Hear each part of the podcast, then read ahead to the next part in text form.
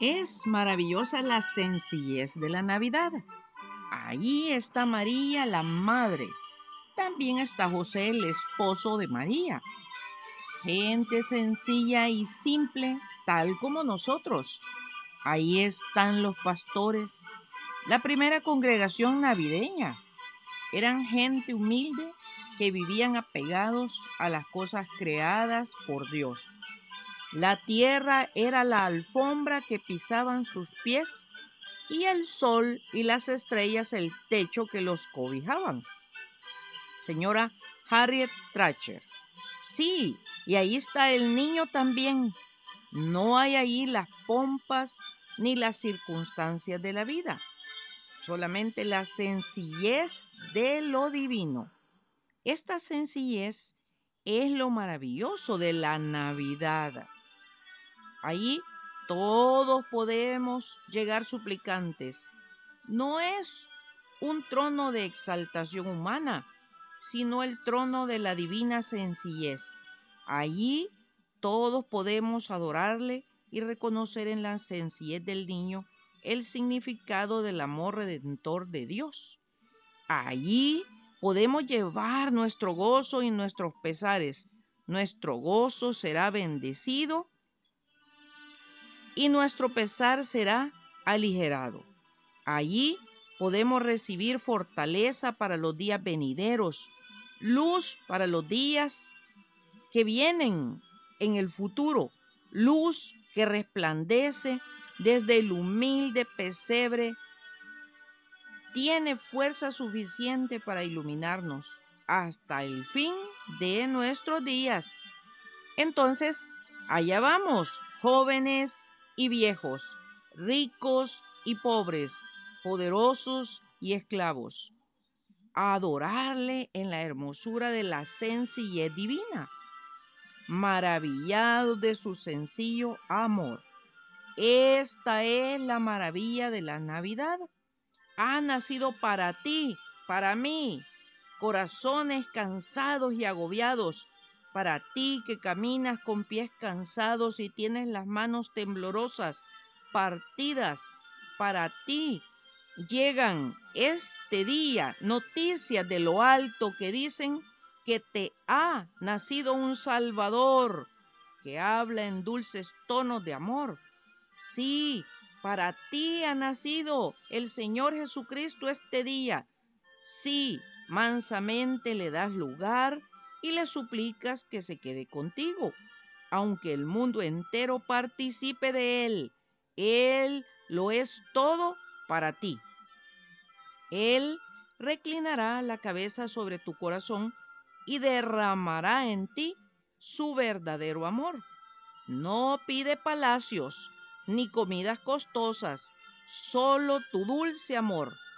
Anda en busca de un súbdito amante y sincero a quien pueda conferir su bendición que permita que su sonrisa le ilumine el sendero agotador. Para ti, aunque seas el menor de los pequeños, para ti brilla hoy la estrella de Belén con alegre resplandor. Para ti, aunque poca sea tu fuerza, y débil la alabanza.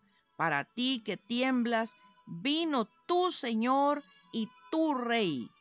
Para ti en esta Navidad, los ángeles cantan nuevamente su canción. Carrie Jude Montgomery. Realmente, ¿qué celebramos en estas fechas? Aunque no sea la fecha exacta, ¿Qué celebramos?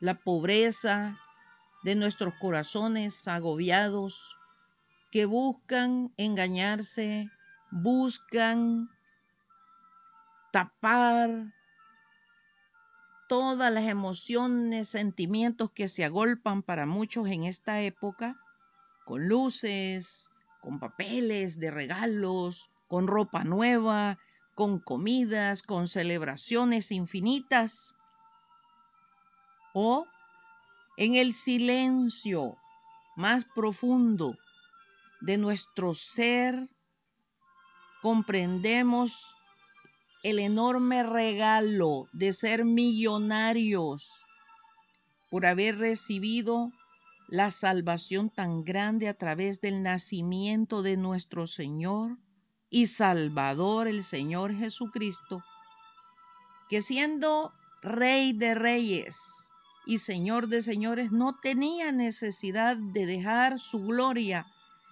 para venir a nacer en forma de siervo para cargar los pecados suyos y míos. ¿Qué celebramos para estas fechas? Celebramos que cada día que pasa nos acerca más a la venida de nuestro Señor y Salvador.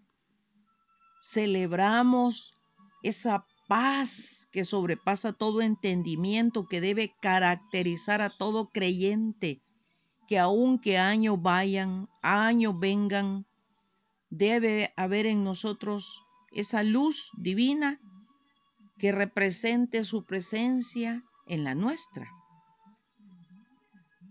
¿Qué celebramos?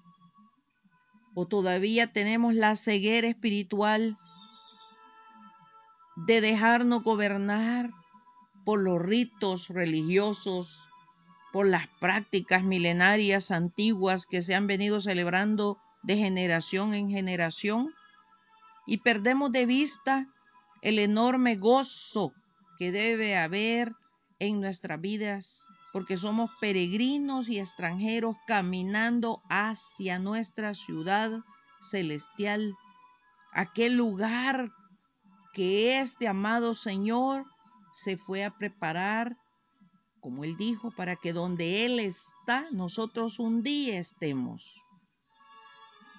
¿Qué representamos al mundo como creyentes? ¿Qué luz, qué lámpara, qué vela encendemos para ellos si nosotros estamos apagados? Apagados por la mundanalidad. Y vivimos quejándonos de todo y por nada, que este mundo va de mal en peor, que quién podrá solucionar las dificultades personales, familiares, nacionales, mundiales. Ya vino quien puede solucionarlas.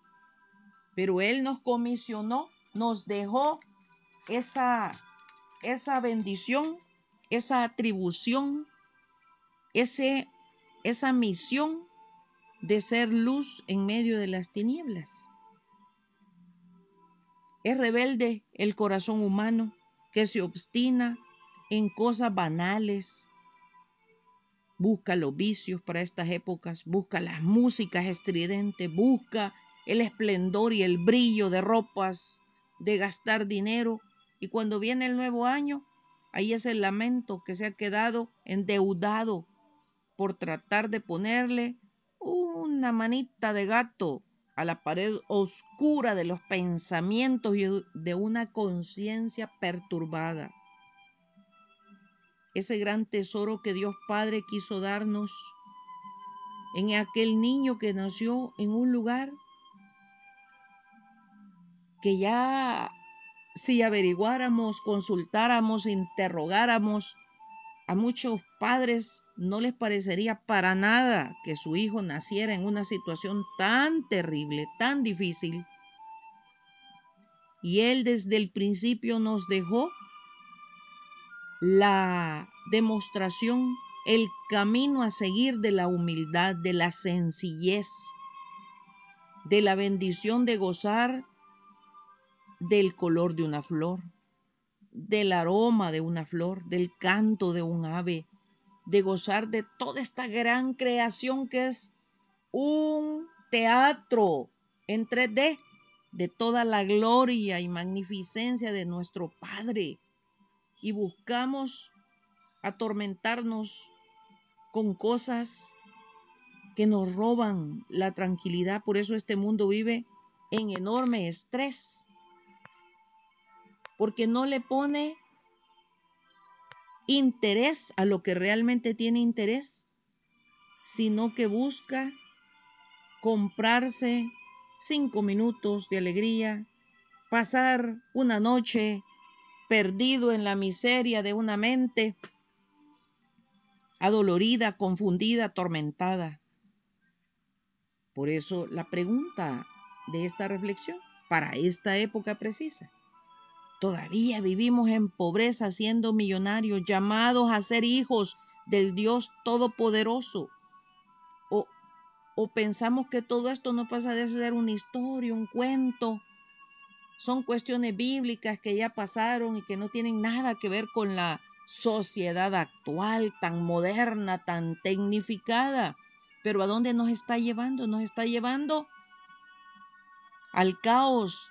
Toda esta modernidad, ¿a dónde nos está llevando? Nos está llevando a la destrucción, al agobio de tener una vida cargada, enferma.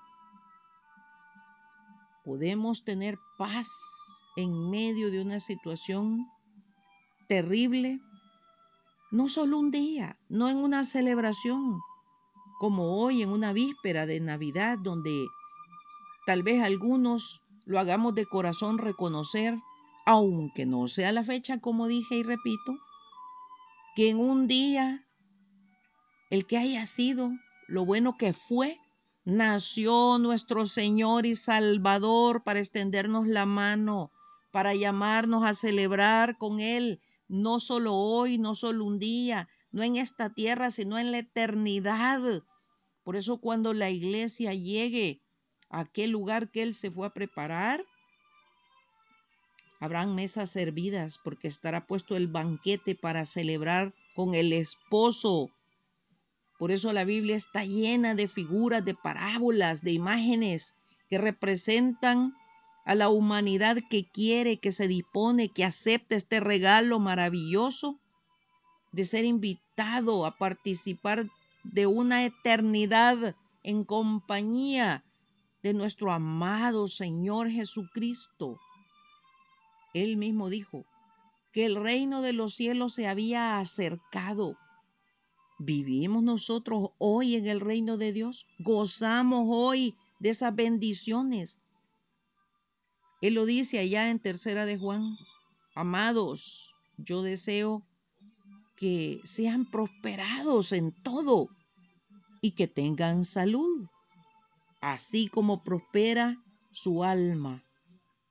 Ahí están las claves que hemos dejado de lado, que hemos perdido y que valdría la pena retomar ahora que estamos en un momento de quietud, que podemos reflexionar, que podemos pensar, que podemos proponernos desde ya cómo queremos ser encontrados en el 2023 y lo que sería más crucial, cómo se, queremos ser encontrados por nuestro Señor y Salvador cuando Él vuelva por la amada esposa a la iglesia.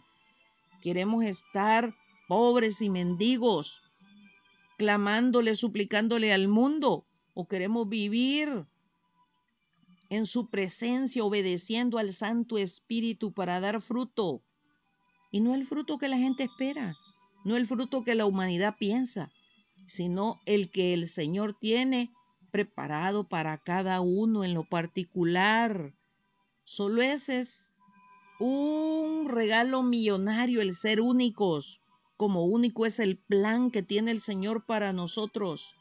No permitamos que Satanás, nuestro adversario, nos robe la bendición de ser millonarios en lo espiritual, de tener ilimitadas posibilidades de crecer, de ser, de ser luz, de ser ejemplo en este mundo, de no desperdiciar el tiempo, de hacer lo correcto, de gozarnos en las manos de nuestro Dios de nuestro Señor, de nuestro Salvador y dejarnos guiar a toda la verdad por el Santo Espíritu.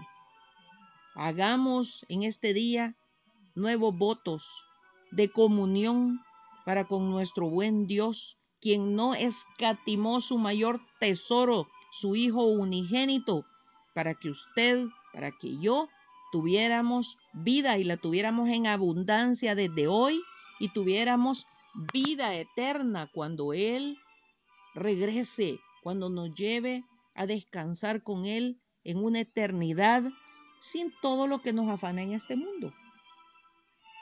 De todo corazón bendigo su vida, su familia, su salud, su trabajo. De todo corazón oro para que comprendamos y abramos los ojos que no es cuestión de religión, es cuestión de comunión diaria, de poner nuestras vidas en sus manos, de encomendar nuestros pensamientos, nuestras acciones, para que lleguemos a buen fin, para que entremos como las vírgenes prudentes con gozo a morar una eternidad con nuestro amado y bendito Dios. Bendiciones.